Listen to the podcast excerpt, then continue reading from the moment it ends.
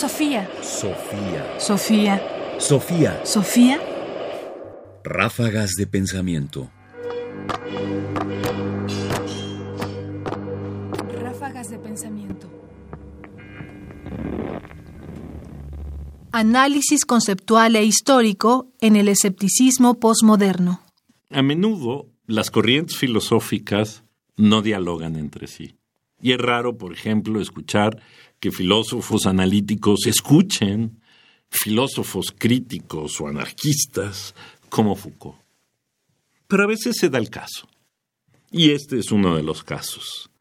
Hilary Putnam, filósofo de la mente norteamericano, quizás uno de los más eminentes de la segunda mitad del siglo XX, hace este comentario sobre Foucault y su arqueología. En general, el problema con las críticas anarquistas es que es muy fácil criticar cuando no aceptas la responsabilidad de proponer alternativas realistas a las instituciones y las prácticas que estás criticando. Pero dejando de lado la política de Foucault o la carencia de ella, su crítica tiene ideas teóricas importantes. Arqueología, en el sentido de Foucault, es una historia de las ideas que toma en serio la idea de la estructura conceptual. Investigar los orígenes de nuestro sistema penal o el clínico significa investigar por los sistemas conceptuales, sistemas que tienen una lógica interna coherente, porque unos conceptos dependen de otros, y especialmente para los sistemas que Foucault llama epistemología, es decir, sistemas que estructuran lo que se considera como un problema y cuál es una posible solución y qué es una justificación.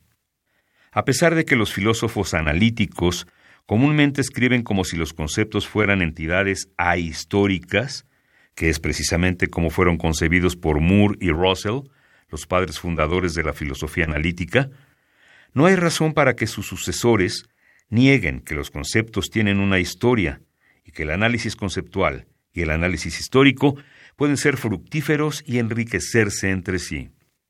Lo que es preocupante sobre algunos puntos del análisis de Foucault, particularmente en sus primeros trabajos, es que parece identificar el análisis histórico de los conceptos con mostrar que la evolución de nuestros sistemas de conceptos es simplemente una cuestión de luchas de poder.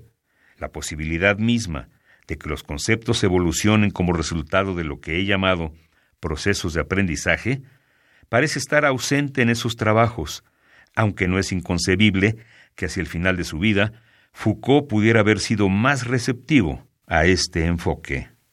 Hilary Putnam. Escepticismo sobre la ilustración. Es interesante que Putnam recoja de Foucault una crítica a los filósofos analíticos y que justamente cuestione esta idea de que las entidades y los conceptos con los que se trabajan son entidades históricas. Aunque duda que esa historia solamente sea una historia política. Porque siempre que se dice que la historia de los conceptos es una cuestión de lucha de poderes, parecería entonces que los filósofos se ven contaminados por una costra infecciosa que es la disputa política y que claramente la filosofía analítica no quiere vestirse de ellos. Entonces, entre este pudor y el reconocimiento de que Foucault probablemente tenga razón al hablar de una historia de los conceptos, se mueve este diálogo entre dos fronteras o dos formas de hacer filosofía. Yo, por supuesto, como me alineo más hacia el lado de Foucault, no puedo más que decir que inevitablemente los filósofos estamos cubiertos de esa costra de la lucha por el poder. Sofía. Sofía.